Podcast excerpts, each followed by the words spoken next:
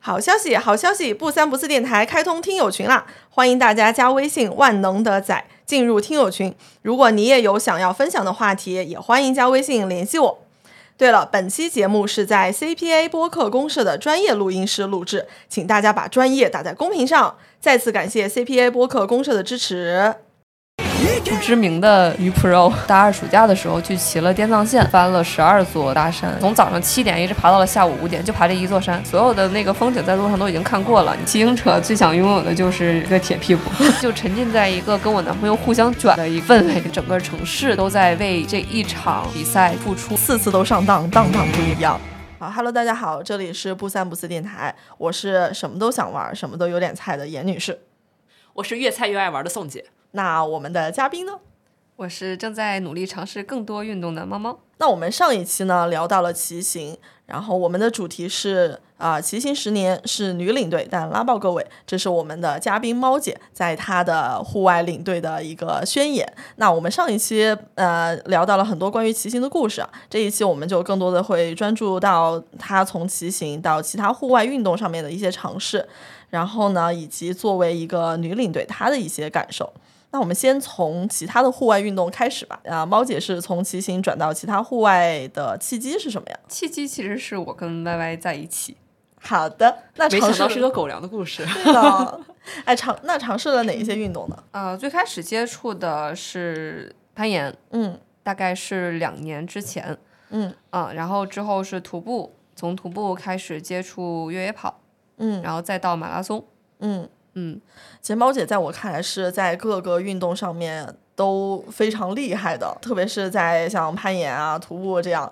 对，然后我们看到她在那个呃户外的那个组织里面，她也是领队嘛。呃，我们想先从你刚才讲到的这些运动开始啊、呃介绍一下，就是你呃聊一聊他们带给你的体验都是什么样的。其实他们应该对呃对你来说和骑行其实是很不一样的感受吧？比较接近的这个跑步来说，嗯就是越野跑还有马拉松的话，它对于身体的基本的素质和骑行是比较接近的，嗯所以这两项我入手起来算比较容易的。嗯因为就是经过呃这么多年的骑行还有训练的话，自己的心肺包括肌肉的耐力什么的，是达到了一个呃还比较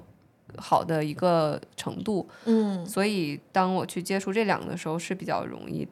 嗯，然后体验感也接近，然后不嗯太一样的是攀岩，嗯其实前面说到的这几项的话，呃，基本都是一个长距离的耐力运动，嗯嗯，然后主要是这个下肢的运动其实比较多，嗯但是攀岩的话，它更多的是呃一个身体的灵活性，嗯，然后协也调会对协调性，对，然后会用到很多上肢，嗯还有核心柔韧度、柔韧性等等的一个比较综合的一个项目，嗯嗯，所以攀岩是感受不太一样的，而且，呃，因为自己之前就是太过于专注于一项，所以感觉自己的这个运动能力不是很全面。嗯，但是当我接触攀岩以后，我发现其实对我的跑步，包括对我的骑车，呃，也是有很大帮助的。嗯，哎，比如说呢，呃，比如说，当我这个身体的柔韧度好了以后，嗯，然后我觉得自己在跑步的时候，就是更加的舒展，更加的知道哦怎么样去运用我整，就是身体的一个整体，嗯而不是光去抬腿，嗯嗯，然后你可能对核心呐、的控制力会比以前更好。然后在骑车上的话，呃，因为骑车长期的去用你的下肢，然后上肢处于一个退化的一个阶段， 哎，所以骑行真的对上肢是一点儿效果都没有的，对吗？呃，我觉得对于业余的人来说的话，很难有效果。如果作为一个专业的运动员，他们会去做一些上肢的训练，因哦为骑车的时候需要你上肢的一些稳定性。嗯嗯嗯，对，因为你一天趴还有关节稳十几个小时，，稳住是吧对你这个上肢也要承受住嘛。但普通人你很难去嗯做这样的专所以普项的通训人练骑，车最高练到核心。 差不多 修正一下，不用 可以可以这么可以这么 讲，上面很难接很难接触到，对对。但是就是攀岩可以在这方面进行一个弥补。对但我其实还挺好奇的，因为就是刚才说的更多是从运动能力来去评判这些运动。那其实我自己感觉，就骑行、攀岩这两种运动来说，你骑行比你的一个视觉体验其实差的很多。你骑行的时候，你可能你面前是一条无尽的路，嗯但你攀岩的时候，你面前只是一堵墙，你会有什么心境上的不同吗？我觉得这两个运动带给我的感受是完全不一样的。嗯，那骑车的话，呃，你会有那种就是在风中穿梭，然后包括它那个速度感，其实是会让你肾上腺素分泌，会让你很兴奋的。嗯嗯，这个是就是骑车更多的是一种自由的感觉，呃，在山里面去往前向前一种前进啊，然后以及一直向上的这么一种感觉。但攀岩的话，我给就是带给我的感受更多的是完成一个呃路线的一种成就感，嗯嗯，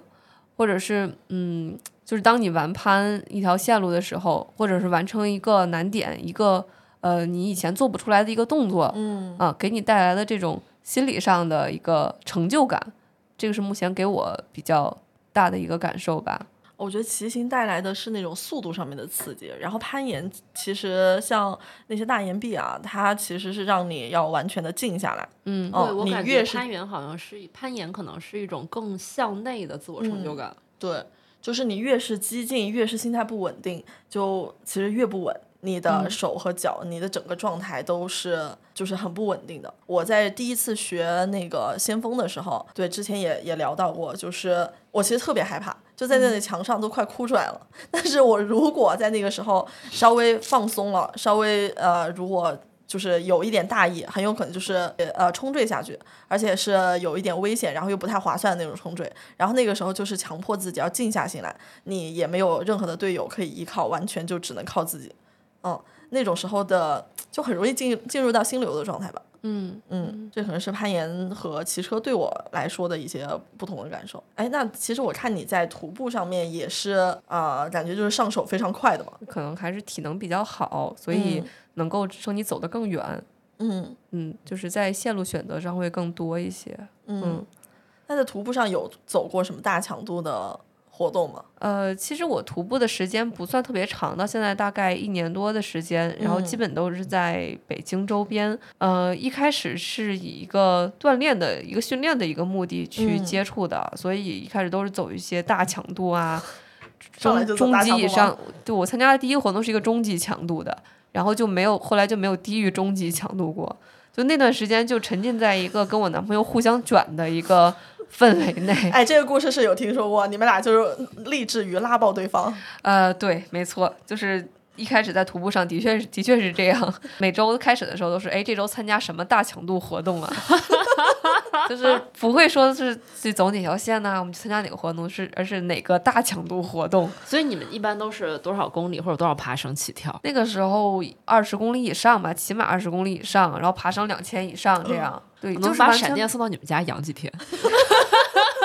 因为闪电的身材就练出来了。对对对，他当时就是抱着一种去挑战自己的一个嗯心态去接触的，嗯然后包括后来会去接触到越野跑，也是由此过渡过去的，嗯嗯，因为就觉得光走不行，太慢了，就是得跑起来，这个强度才能更大一些，才能更卷一点。 对，所以就开始越野跑，就是这样这样跳过去的，了，啊，我之前听说你们在去年吧，是还参加那个什么幺六八之类的这样的比赛是吗？啊、对，那个是我们接触越野跑以后参加的第一场比赛，嗯就是去年的崇礼幺六八，然嗯，后我们报的是五十公里组别的，幺六八指的是什么？哦一百六十八168公。公里。嗯这个是这个比赛的名字啊。嗯当然，它下面其实有很多的分组，一百六十八是它其中一个分组，嗯，是 最高不级是的那个最吗？高级的那个哦。它上面还有一个一百九十二公里组，那什么阻止你们报一百九十二呢？没有实力。就是一开始想呃是从那个五十公里先开始，然后后来再走了其他的比赛是吗？ 对对对，那是一个开始，因为嗯其实我们接触这个项目的时间也比较短，嗯对，所以当时是作为一个入门，所以就报了一个五十公里，而且嗯是一个团队赛，我们俩可以组成一队，这样会有一些趣味性，而且能够互相支持一些，不至于我把他甩下不管他。嗯此时那个 mute 掉的听众已经出去了。 听不下去了。 那你们现在就是花的时间最多的是什么运动？现在花的时间最多的应该还是骑车，还有攀岩。首先，骑车是我的基本盘嘛，嗯嗯，然后我也不想没有没有想丢掉它的这个意思，嗯所以肯定还是骑车排第一的。然后攀岩的话，呃，我觉得就接触这两年以后，我也慢慢的体会到它的这个乐趣，嗯，然后也在逐渐的解锁更高的难度，嗯然后又因为那个呃，Y Y 也比较喜欢攀岩，所以就是能够互相支持，以及把嗯这个运动坚持下来。然后除此之外呢，就是徒步还有越野跑这一块儿。嗯然后这个的话，呃，一方面就是徒步的话，你可以去看更多的风景，嗯然后越野跑呢，也能够就是在此之上又有一些挑战自我的呃这个属性在。嗯嗯、再有就是我现在就是作为这个户外的领队嘛，所以它也是我变成了我生活中的一部分。嗯所以现在就是主要是这三块儿在就是是呃户外的这个时间分配这样。嗯，而且我们上一次在前彩的时候也聊到，呃，感觉猫姐和 Y Y 你们还更多的时间是花在了马拉松上面。啊，对，这个是今年上半年的故事， 对对对对对，就是我的马拉松开始是从去年的北马，嗯然后那个时候是，其实北马是呃国内最难中签的几场比赛之一吧，可能除了北马就是上海马拉松，因为北马毕竟被誉为国马，所以来抽签的人数特别多，嗯，而且他会看你往年的成绩。哦那那个作为我第一场马拉松，其实我是没有什么中签的预算的，但是得益于疫情的原因， 哦，对他就是对入围的选手有了一些限制，然后导哦致这个中签率特别哦高。哦，所以我去年就中了北马，对，然后就去跑了北马，然后那个就是开启了我这个马拉松的中签之路。对，就听说猫姐有一特别特别好的一个马拉松的中签运气。对，也是得益于那场北马之后的那个中签就变得容易多了，因为你有了第一场有了成绩的这种选手，哦他的那个权重就会高一些。所以今年上半年我有连续中了重庆马拉松、武汉马拉松，还有石家庄马拉松，就是连上半年连着跑了三场马拉松。天哪，嗯，我的天 呐，就是这半年对，准确的说是那两个月听跑了猫三姐场。说连续中了这这这，然后我心里想的都是一句话：这运气给我我也要不起啊。我活到现在都没没走过那么长的路。 那现在呢，还会更多的去跑马拉松吗？呃，现在夏天已经不是马拉松季了，因为天气太热了，所以其实也没有什么比赛。呃，接下来的比赛就是下半年的，嗯嗯、秋天还有冬天，我是打算再跑一场广州马拉松，如果能中签的话，嗯听起来很有戏。但愿吧，因为其实就是有一个那个中国马拉松大满贯，然后它就是北马、重马、汉马，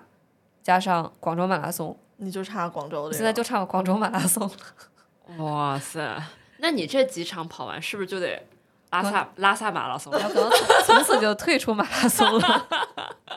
结束了圆满了跟大满贯了。对之前听说你在马拉松上是有一个小目标的，呃，当时第一场马拉松的时候，因为没有任何认知，其实不知道自己的成绩是多少，所以那个时候就说呃跑进四小时就就已经不错了。结果没想到第一场就进了四小时了。 实力不容小觑啊。然后对，然后之后呢，就想可能试试三三零啊，这样就是三三个半小时。嗯对。但是其实我重庆马拉松的时候，呃，刚好跟我现在一样，就是感冒了， 啊，然后然后最后跑的成绩不是太好，跑了五个多小时。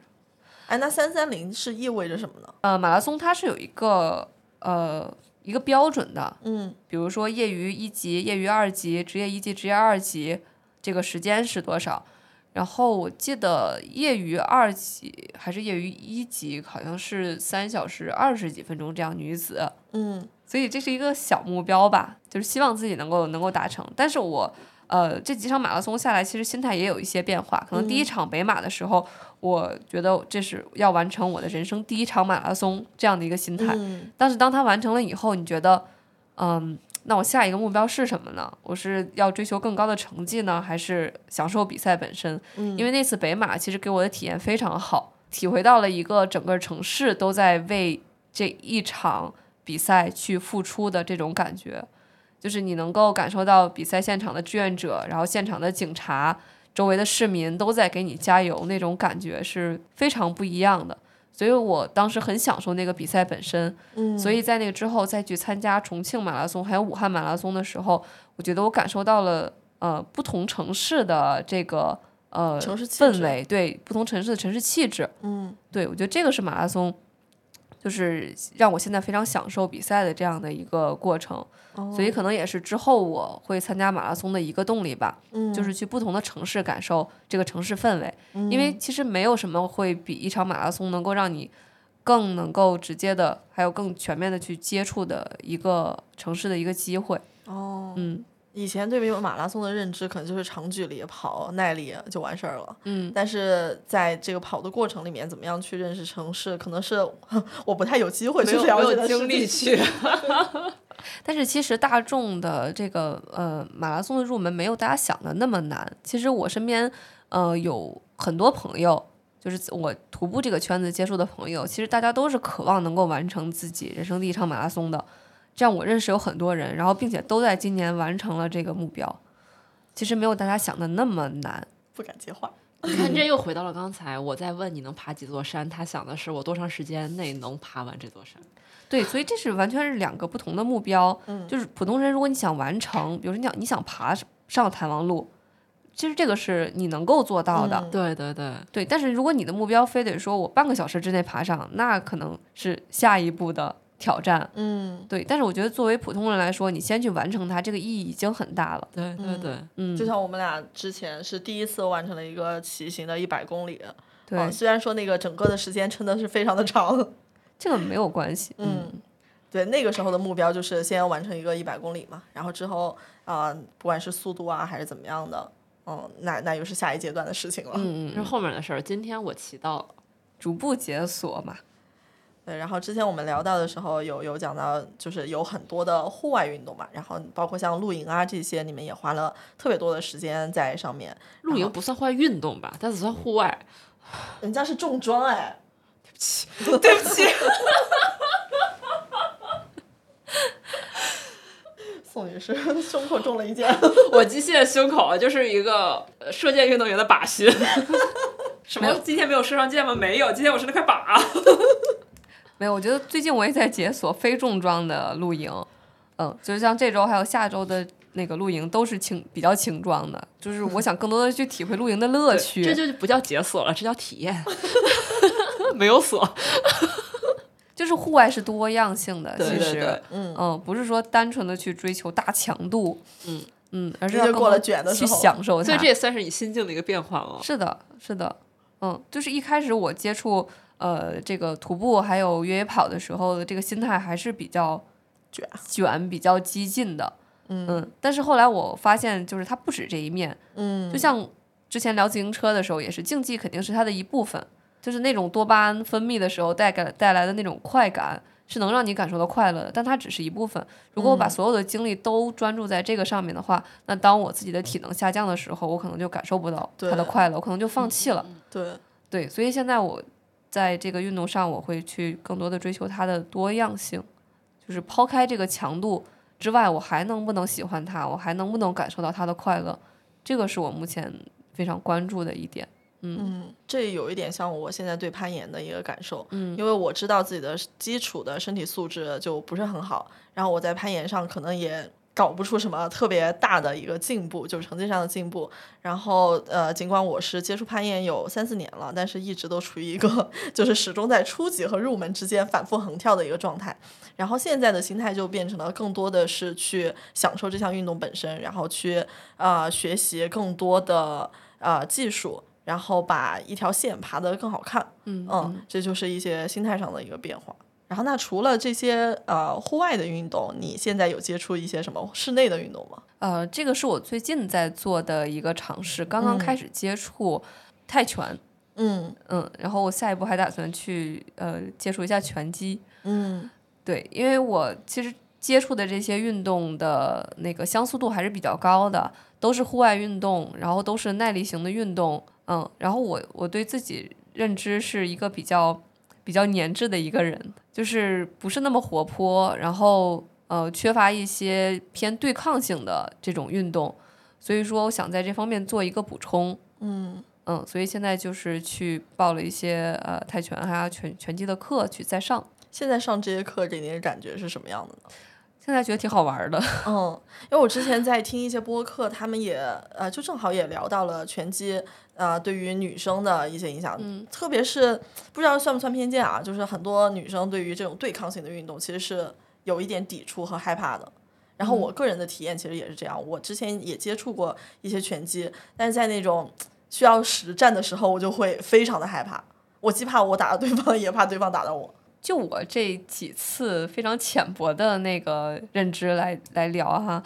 就是它呃，首先泰拳也好，拳击也好，你去上团课的话，它是分为实战还有这个基础的练习的。嗯那基础练习这种其实不涉及到人跟人之间直接的对抗嗯啊、最多就是你跟教练去打靶，嗯对，但他是很有经验的，他不会让你打到他的。嗯嗯，而就是这个实战的话，其实是比较呃比较高级的呃这个这个技术了，所以对于小白来说的话，其实我我觉得是完全不需要去害怕的，嗯嗯，不会打到别人，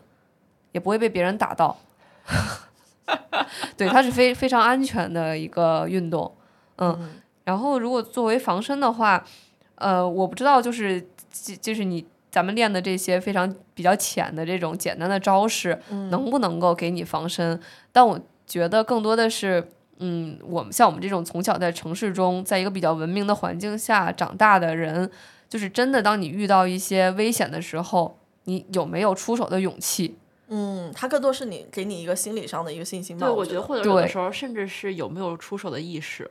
对，嗯是这样的。对，有时候我在想，就是如果让我现在去打对面这样对面的一个人，我敢不敢？我可能不敢，我甚至不知道怎么去打人。嗯我不知道怎么去保护我自己，我完全不知道。但是这个就给了我一个渠道，我我我我起码之前做过这样的练习，我到那个时候我可能敢出手，或者我知道我该出什么保哦怎么招嗯保，对我该怎么保护我自己，我我能转身就跑。是这样，我记得之前有一个有一次经历就是。大学的时候跟同学翻墙回宿舍，然后被宿管阿姨抓到了，然后我那两个同学下意识转身就跑了，但我当时就站在那儿一动不动， 哦我去对跟宿管阿姨道歉，然后然后我回去跟他们他们两个聊的时候就非常惊讶，问我为什么不跑，但我的反应是为什么要跑？你没有这个意识吗？我嗯没有这个意识，对，我从小就被教育的你，就是碰到这种情况你要去道歉，别人打你你要你也不能你不能还没有还手的意识，你也不能去打别人，就你这样被已经被驯化成这个样子了。对，所以我其实这时候特别想说，在前面严女士说她觉得她不知不确定这一点是不是一个性别偏见，我觉得其实这就是它其实跟性别本身来说没有关系，只是我们很多人在小时候接受的教育是不要起冲突，嗯要客气，对然后嗯要去有礼貌，但更多的时候这种教育是落在女生身上的，嗯，所以才造成了为什么说我们感觉好像女生更不喜欢去有这种冲突性的对抗。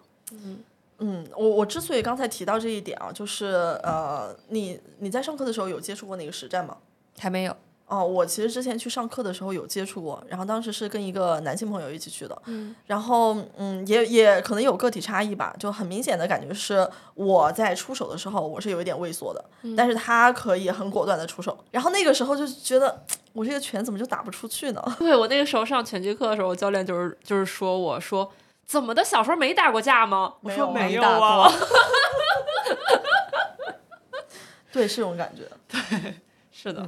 哎，那既然聊到了那个性别这一块儿啊，我们就正好正好聊到猫姐作为户外组织的女领队，可以聊一下，就是你当初是怎么样加入那个徒步强国这个组织，然后去成为领队的呢？呃，最开始加入徒步强国这个组织，就是参加他们的活动，嗯然后自然而然的认识了一些朋友，认识了一些领队。嗯那么正好他在招领队嘛，然后我自认为体能还比较好，然后嗯就斗胆去报名成了预备领队，嗯然后跟了几次活动，然后因为我自己在骑车这块儿有呃有很多年的经验，所以他们也想拓展骑车这一块儿啊的业务，嗯所以就让我试着去发了一两次的骑车活动，然后由此作为一个骑行的领队，然后加到了这个呃领队的行列中。嗯但当时都是作为一个预备领队。然后今年的话呢，是因为我之前的这个无论是徒步还是骑车的这个带队次数已经达到了一个转正的标准，所以呢就正式的转为了这个正式领队。嗯嗯。哎，那我我们先要问一下，就是作为领队需要做什么呢？那作为一个徒步的这个领队的话，首先最初是要在这个群里面去解答大家的一些疑问，然后告诉大家之前要准备什么，以及这个呃开始之前的发的这个通知，然后包括你跟司机的这个联系啊等等的这一系列比较提前的准备工作吧。嗯，然后到这个活动当天的话，呃，一个是你要统筹你的几位副领队，你要给大家安排各司其职，每个人走什么位置。再有就是你要呃这个清点人数，然后确保每个队员都能够被领队照顾到啊、不会丢人。 突然的停顿，呃，然后在这个徒步过程中呢，当然这个根据你不同的位置，然后你有不同的职责。比如你作为前队的话，那你要去找路，要去贴标，要去控制整个呃徒步的这个速度。嗯啊然后如果你要作为收队的话，那你要 不能丢这个人。不能丢人，对，不能丢人， 对。然后，如果你要作为中间的这个中间中队的话，那你要就是每个人大概照顾可能十几个人，这样嗯确保你周边的这一块儿。然后，同时它作为一个机动，对，如果后面的这个领队有需要的话，那你可能需要前后的去调动一下，前后的跑一下，嗯嗯，这样。然后，如果中间出现一些意外，比如说有队员走失了呀，然后你也要去去找，嗯嗯，然后如果队员受伤了，你可能要对他进行一个简单的这个呃急救，然后带他提前下撤、啊等等这些工作。哎，那成为领队的考核标准是什么呀？呃，首先就是如果你进到这个预备领队的话，它有一个体能上是有一个要求的。嗯，那我们就是北京这边的话，最经最经典的一个三标准峰就是三三峰时间，对那个，但是它是男女有别的啊，能男生比如说呃六个小时，女生六个半小时，嗯啊这样一个基础的体能要求。第二个就是你的这个户外经历啊，你要参加过多少次活动，走过多少场多少线多少条线路啊，这样保证你有一个户外的经经历。进入预备领队之后呢，呃，我们还会有。呃，你出队的这个次数以及考勤的这个要求，嗯嗯，达到这个出队的次数以后，你才能够申请转为正式领队。然后同时在转正的时候会有考核，就是让你作为主领队出队一次，哦，对，然后会有那个看你处理各方面的情况。嗯对，对，然后会有一个正式的一到两个正式的领队，同时也会在嗯，这次，然后就进行一个进行一个打分儿，然后投票啊，等等等等，然后去考核你是否能够转正。嗯嗯。刚才你也提到说，就是在体能考核上面是有一些标准男女的标准差异的。嗯啊、除了这个之外，还有其他的标准差异吗？就男女的。其他的是没有的。嗯嗯，哎，那既然有这个差异的话，你会怎么样去看待这种体能上的差异呢？我觉得这个是很客观的。嗯对，如果男生女生同时设置一个一刀切的，这样对女生其实是不公平的。对你，因为我们很清楚，你作为男女运动员来说的话，这个成绩都是有差异的。那作为我们普通人来说，其实也是这样的。嗯，嗯所以我觉得这个是合理的。啊，那在带队考核上面有什么差异吗？其实我记得之前我们聊到的时候，你有说有一个潜规则还是什么样的？呃，那个并不是带队考核，嗯那个是在我们就是每一次活动的这个领队的分配上，嗯就是他会呃要求说不能四位领队全部都是女生。嗯嗯，要至少有一半儿的男生吧，这样就两个男生，两个女生嗯，这样。呃，其实我觉得这个在有些线路上是合理的，比如说一些大强度的嗯这个这个线路上，因为中间可能会出现一些意外，比如说有队员崴脚了，那中间需要扛下山，或者或者嗯背下山，这种情况下，那你不可能让普通的队员去去来做这个事儿，那肯定是领队。嗯，那如果是四个女领队的话，其实还是比较有挑战的。嗯，所以他出于这个考虑，会说啊，至少要有一两个男领队来去干这个体力活儿，是这样。但是，一般比如说这种休闲路线，就是相对比较简单的这种这种的话，那他就可能不会设这个门槛。但是，我觉得其实女领队在户外她是有很多自己的优势的，嗯嗯，因为像我刚刚才介绍的这个领队的职责，其实它是非常的细，对嗯非对，常地需要繁一琐的个对非常细心、非常有耐心，然后能够整体的这个运筹帷幄的这么一个角色。嗯所以说，其实我接触的女领队在这方面做的是非常的出色的。对，就她能够去考虑到每一个细节，能够照顾到每一个队员的情绪，能够在适当的时候给予给予安慰、给予支持，这个是更多的领队的一个职责。因为其实你作为一个领队，嗯，它不需要你有，就是在所有的人里面，你的体能不需要是第一位的，嗯嗯，但是你是要能够能够把这个活动给妥善的安排好的，这个是一个领队的职责。所以说，体能是一个及格线，但是衡量你是不是成为一个优秀领队的，是我刚才说的那些点。所以说，我觉得女生在这方面并不比男生有劣势，至少在于就是这种普通的这种徒步路线上来说的话，是完全没有问题的。哎，那现在男女的领队比例是什么样的？你们那边？可能二比一吧，男生二、女生一这样。正式领队是吗？对，哎，那我们在提纲里面其实写到说，那个运动其实是最男女平等，但是体能上又天然不平等的一个活动嘛。你这边会有一些说什么想要赢过男性的好好胜心吗？觉得是有的。嗯首先就是这个，在我进就是参与的这些运动里边，男生就确实比多比较多。徒步的话，呃，女生的比例还多一些，但是到越野跑啊，或者是骑车的这个强度比较大的活动里啊，女生其实比例就很小了。那这个时候能跟你去 PK 的只有男生，有时候你也没得选。嗯嗯，而且而且有的时候男生的那种好胜心是非常强的，就如果你是嗯、抱着竞技的目的去的话，那你必然避不开这个这个跟男生去 PK。嗯嗯，但是我就像我我之前说的，就是竞技毕竟是这些运动的一部分，也是它有趣的一部分。所以你如果想体验这一部分有趣的话，那你就要去跟这种好胜心去对抗，它才有意思。嗯，哦，所以我觉得这个也很正常，就是它好玩就好玩在这儿，所以你会享受这种好胜心吗？也会啊。哎、那我其实想把这个问题拆开了去问，说你享受的是赢过男性的这一份成就感，还是只是说赢过一个好胜心很强的人的成就感？嗯人吧，就不不限于男女，只是因为这个男生他多，他没有办法。嗯，跟我的出发点其实不太一样。为什么前面在对大纲的时候，他特意 Q 我这个问题呢？就是我嗯会有一个很奇怪的心理，就是后来被他评价为我恐有一种弱恐弱的心理，就是我在一些天然不对等的事情上，比如说像在比如说体能，可能男生就更强一点， 嗯或者某些事情就是在大众认知里面，男生会更强一点。我喜我觉得如果在这种前提条件下，我能赢过男性的话，我会有一种加倍的成就感。嗯嗯，然后就被他评价为恐弱。对，因为因为在这个时候，呃，我不知道我这个表达是不是准确啊，就是你觉得赢过男性才算是赢，那是不是觉得女性不配成为你的对手？不是不是不是叫赢过男性才能较为赢，啊就赢加倍谁的好奇？对对好对奇对，心赢谁我都很快乐。嗯但是赢过一个先天条件比你强的人，会更快乐。嗯嗯，就是包呃，很多时候其实这种先天条件比你强，更多的是表现在性别的区别上嘛。嗯然后其实你同性别的人，先天先天条件比你长，比你强，比如说腿比你长的人，但是你跳高比他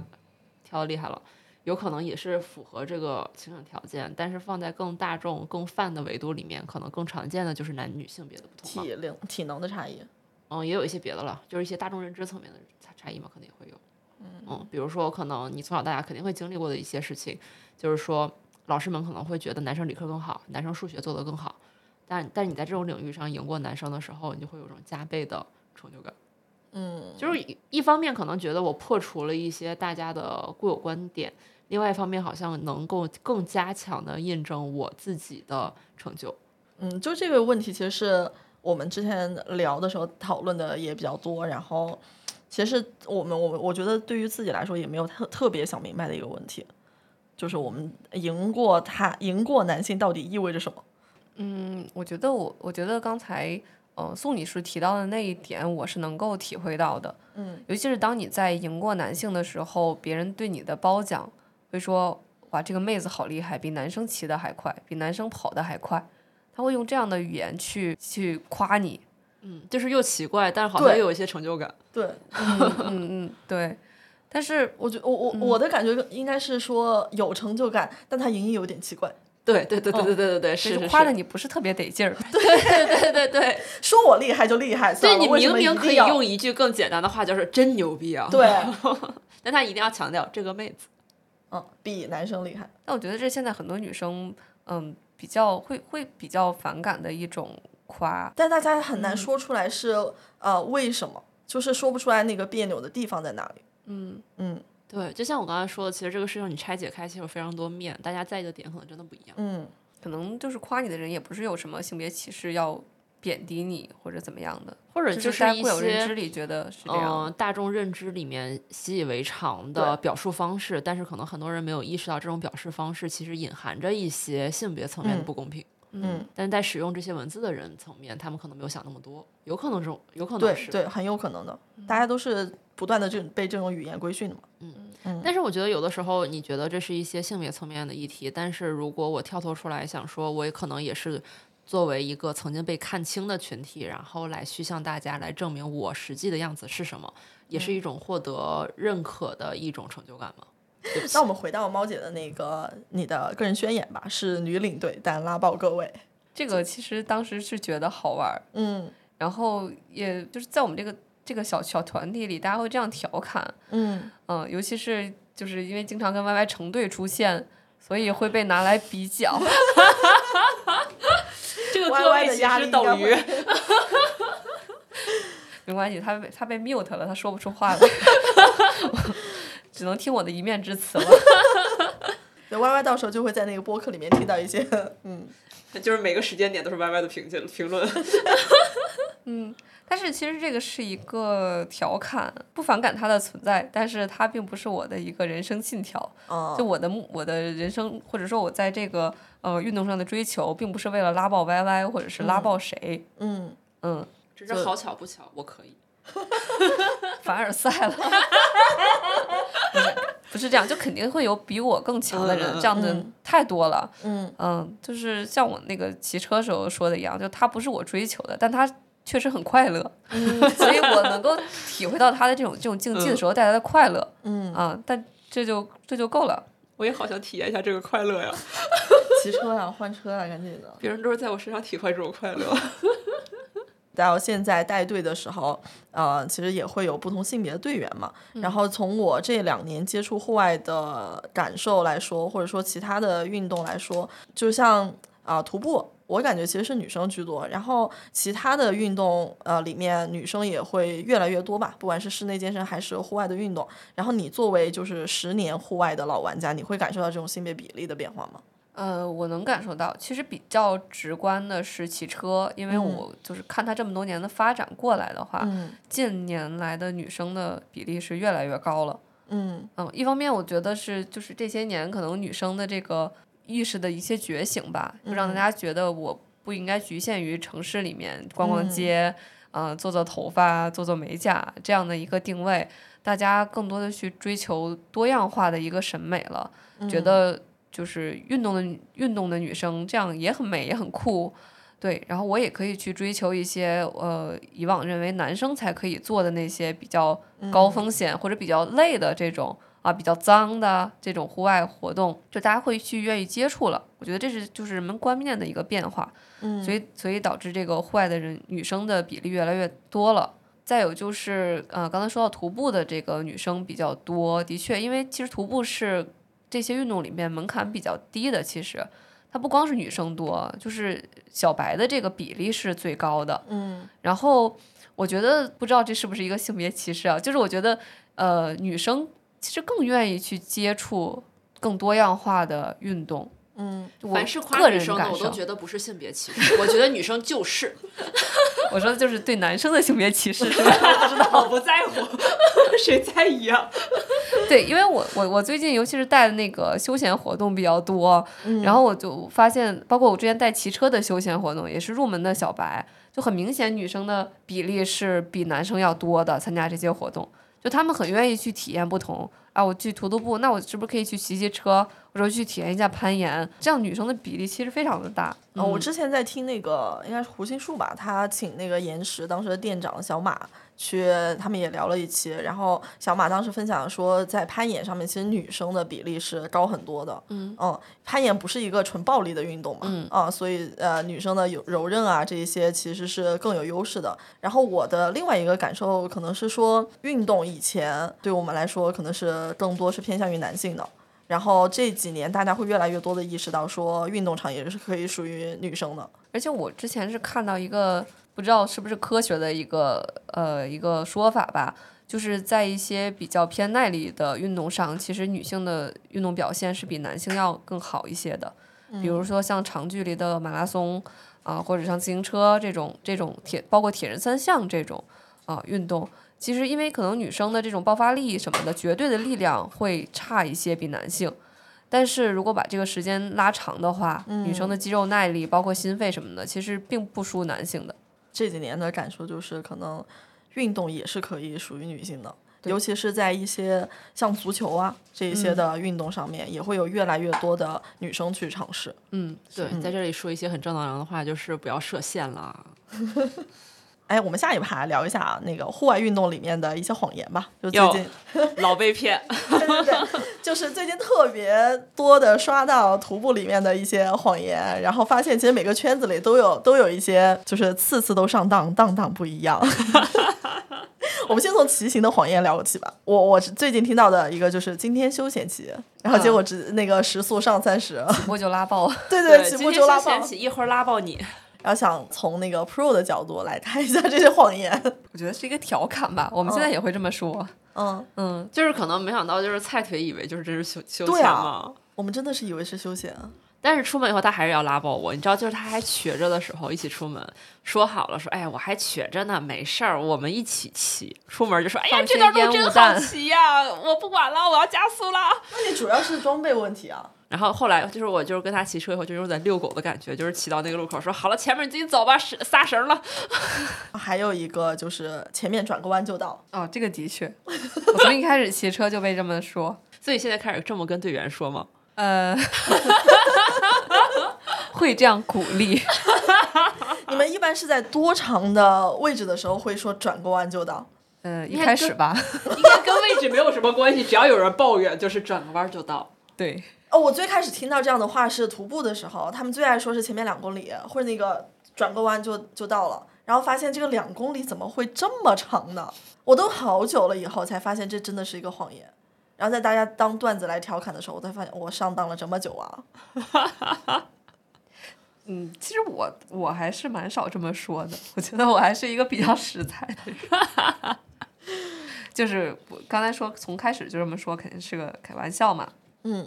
就是但是会在接近终点的时候给一些这样的鼓励，嗯，要不然，要不然那个 真的就爬不动，因为你知道，就是如果骑车爬坡中间如果停下来的话，其实再起步是更难的。对对对，嗯不然一泄气就是更累。是的，是的，所以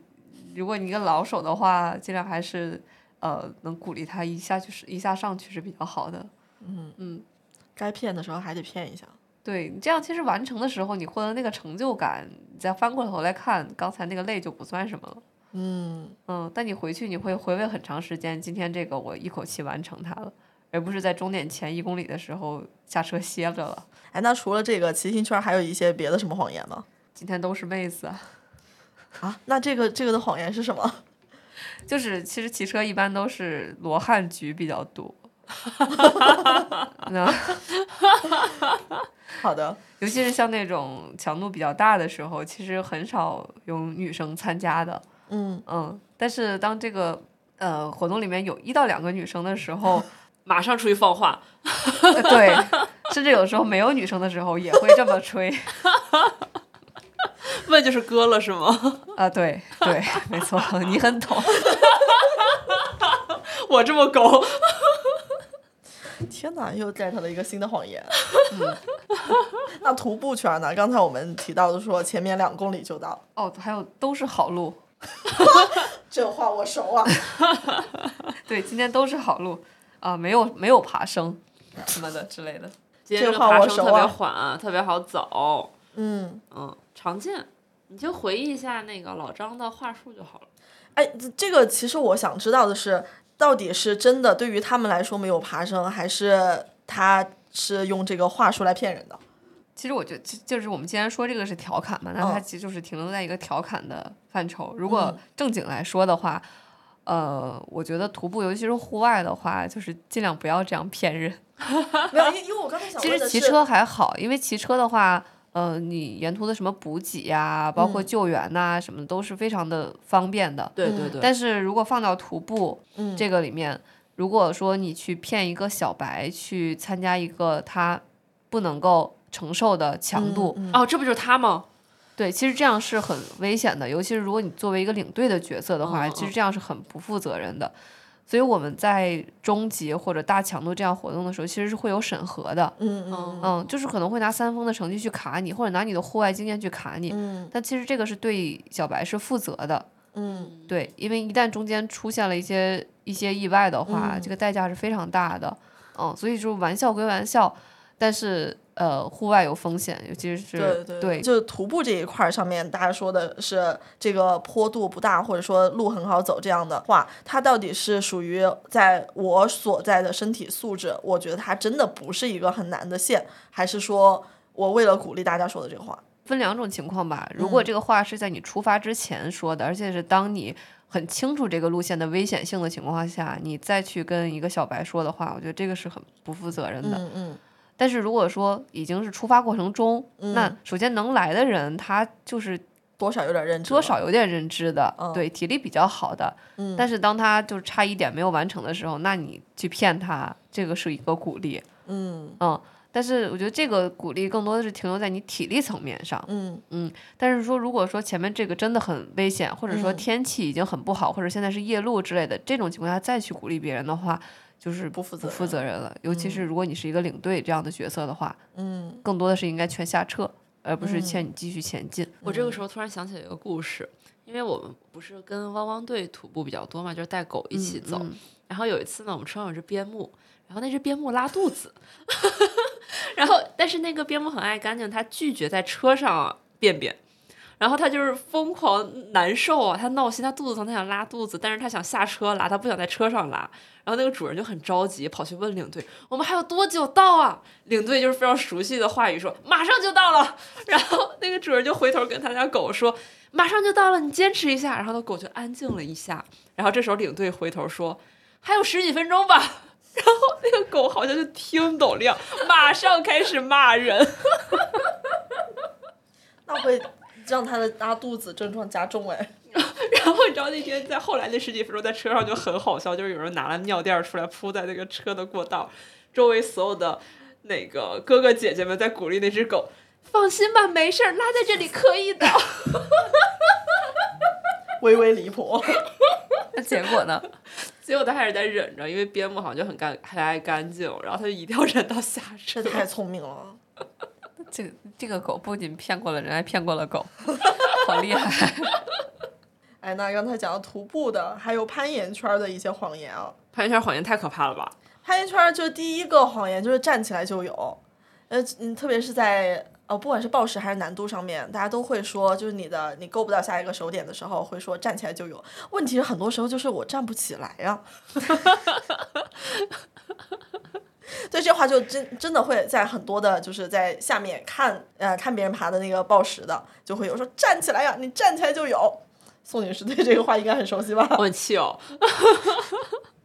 啊，然后还有就是这条线很软，这条线就是 V 一。我最气的就是这条线很有意思。那有的线它就是很有意思啊。对我后来终于明白这句话的意思是什么了，就是翻译过来了，就是说这句话的人这条线几把没过去。有道理。然后当他有道们理终于过了这条线的时候，他们就会抱着手站在下面跟其他人说：“这条线很有意思。因为可以多试几次啊。”我在翻白眼。还有吗？毛姐这边， 没有，哎，像马拉松，还有你们越野跑这边会有一些什么谎言吗？哎，你们马拉松在跑的时候，队友就是呃一起在跑步的人之间会互相鼓励吗？基本不会在一起跑。哦，就是就后面会拉很大是吗？对，因因为像这种的话，大家配速不一致，在一起跑很难哦受的。哦，嗯，所以都会按照自己的节奏来。嗯，而且像马拉松的话，它有官方的那个兔子嘛，嗯，专门哦吐配速员。哦，，对，那所以个《爱情而已》，吴磊的那个角色，没看过，幸哦好对所以所以不会不会原放来在有一这起种跑角的色啊！嗯嗯，那这个这个角色是轮班了对吗？不是，它也是就是官方的去招募的，就相当于哦志愿者那样。就是每一。段儿会有一个不是，它是配速，就比如说，呃，四四零零的配速员，那他就会四个小时完成这场马拉松，然后哦你它看的他们配后速面就没有成绩。哦，所以他是跑全程跑全程啊。哦，就他有关门兔，比如关门兔就是因为六个半小时关关门嘛，那它就是六个半小时的关门兔。如果你跑在它后面，那就没有成绩了。啊。嗯但那是这个中人间应也该很会厉害，那不一定，但是他能把自己速度掌握的这么准，对，呃，他一般会是比较有经验的，会是哦有经验的，你才能够控速嘛。哦，学到知识了。但他并不一定是跑得非常快的，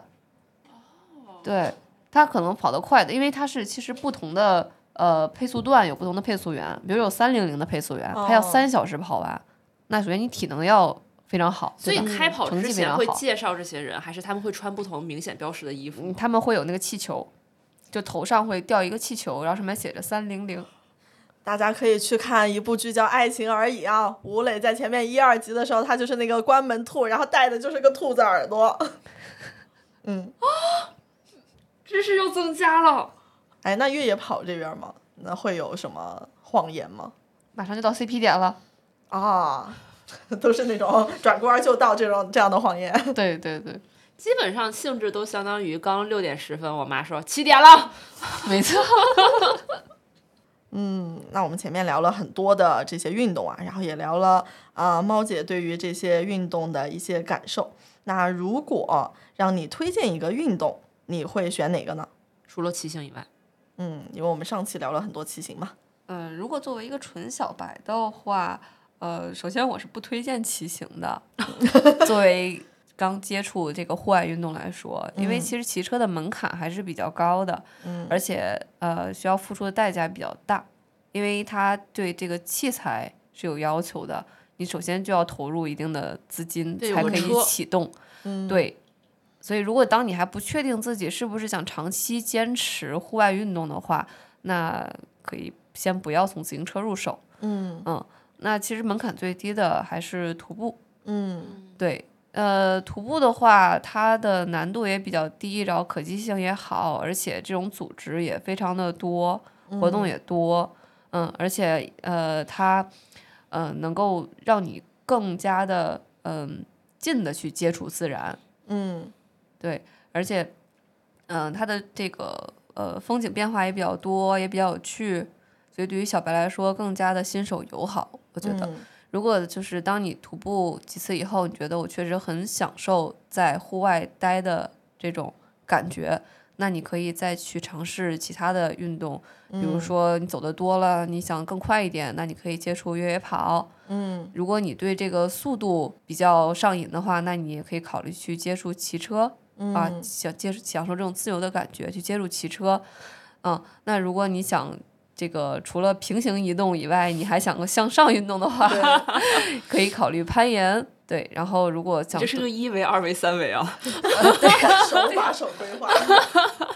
对啊，然后如果这个冬季也想那个运动的话，可以再考虑滑雪啊之类之类的。哦对，哎，我发现你这所说的里面完全没有水上运动，呃，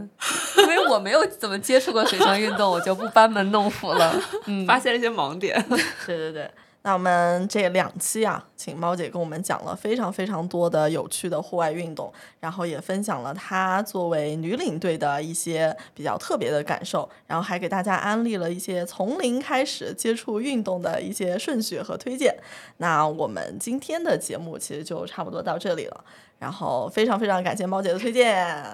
呱唧呱唧呱唧呱唧呱唧呱唧呱唧呱唧。对，然后那希望大家能够早日的去户外找到一些自己特别喜欢的运动。那么这一期的节目就到这里啦。然后呢，在最后我们要特别感谢 CPA 播客公社，让我们的音质又有了一个很大的提升。然后如果大家对一些户外的活动感兴趣，然后对这个话题感兴趣的话，欢迎加我们的微信“万能的仔”进入我们的听友群，然后大家可以一起聊聊天。嗯，那我们 也今天欢迎留言互动哦，欢迎留言互动。对，那么今天的节目就到这里啦，拜拜，下次见。